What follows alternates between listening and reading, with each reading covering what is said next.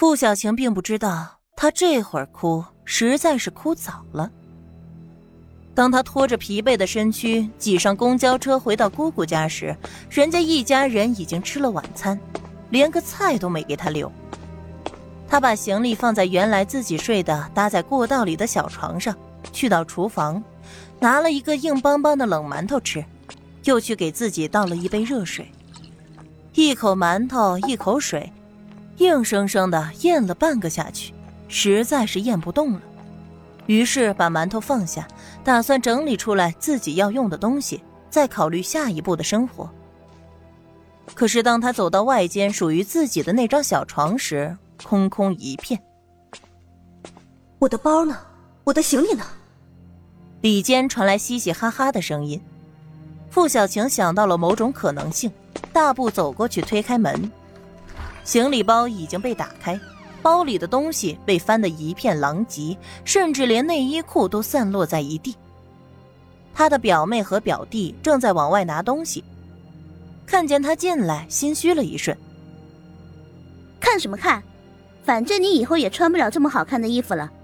我妈说了，你的这些衣服都归我。表妹抬起脸，蛮横地说：“表弟的年纪更小一些，在家里也是受宠的份儿。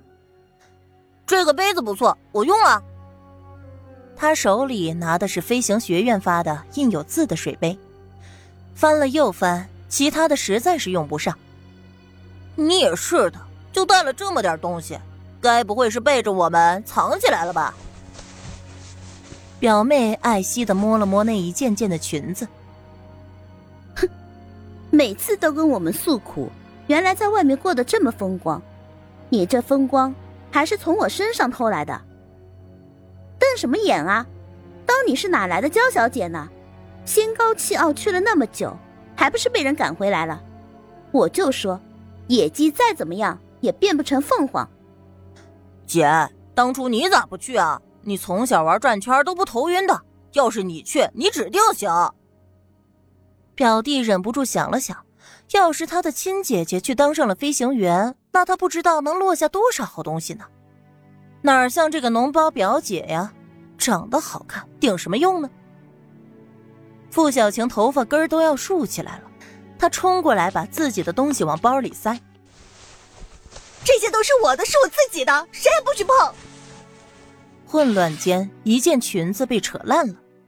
表妹一看是她最喜欢的一条，两个人厮打起来。表妹的身材比傅小晴要壮实一些，打起来自然也占便宜。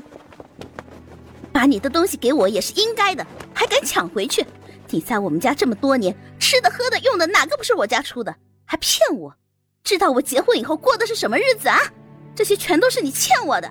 你为了前程毁了我，现在怎么样？还不是一无所有？哼！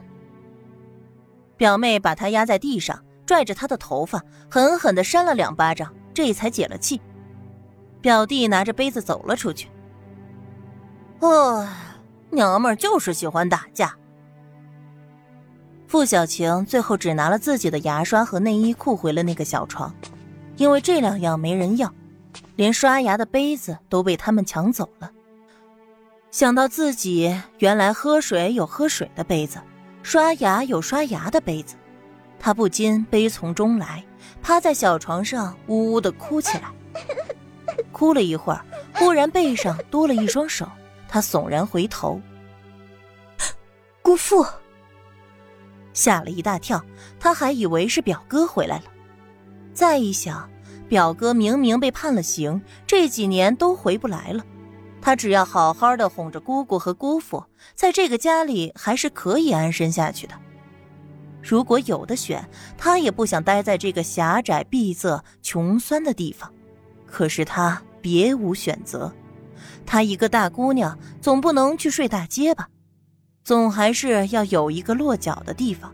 在途以后，他也不信他这辈子就这样了。等到他发达了，让这些人全都跪在他面前求他。姑父，他捂着脸哭起来，脸上被打肿了，头发被扯乱了，一看就是受了欺负。怎么了，晴晴？发生什么事？来跟姑父说说。平日里老实的姑父缓缓的拍了拍他的背。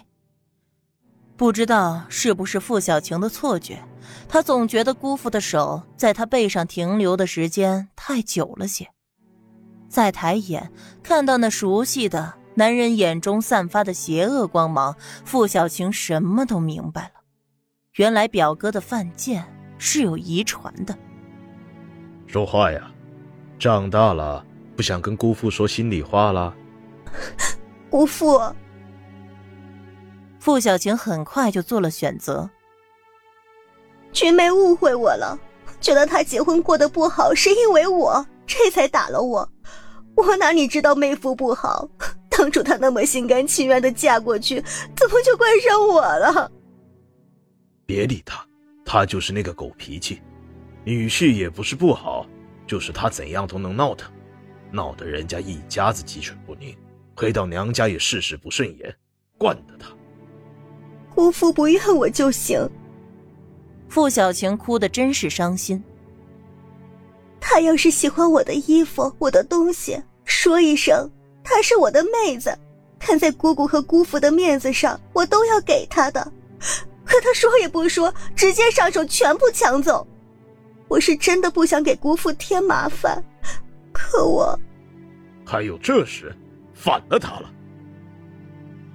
姑父瞪大了眼睛，怒气冲冲的说完，却没有进一步的表示，只是嘴上说道。这孩子从小就被你姑姑惯坏了，青青，姑父知道你受了委屈，可是你最懂事的，别和他一般计较。回来也放心住下，工作嘛，姑父也帮你多问问。现在怎么样都能挣口饭吃，那些个体户别提多挣钱了，咱们这些捧着铁饭碗的反而比不上。傅小晴的心凉了，她彻底看透了这个虚伪的姑父。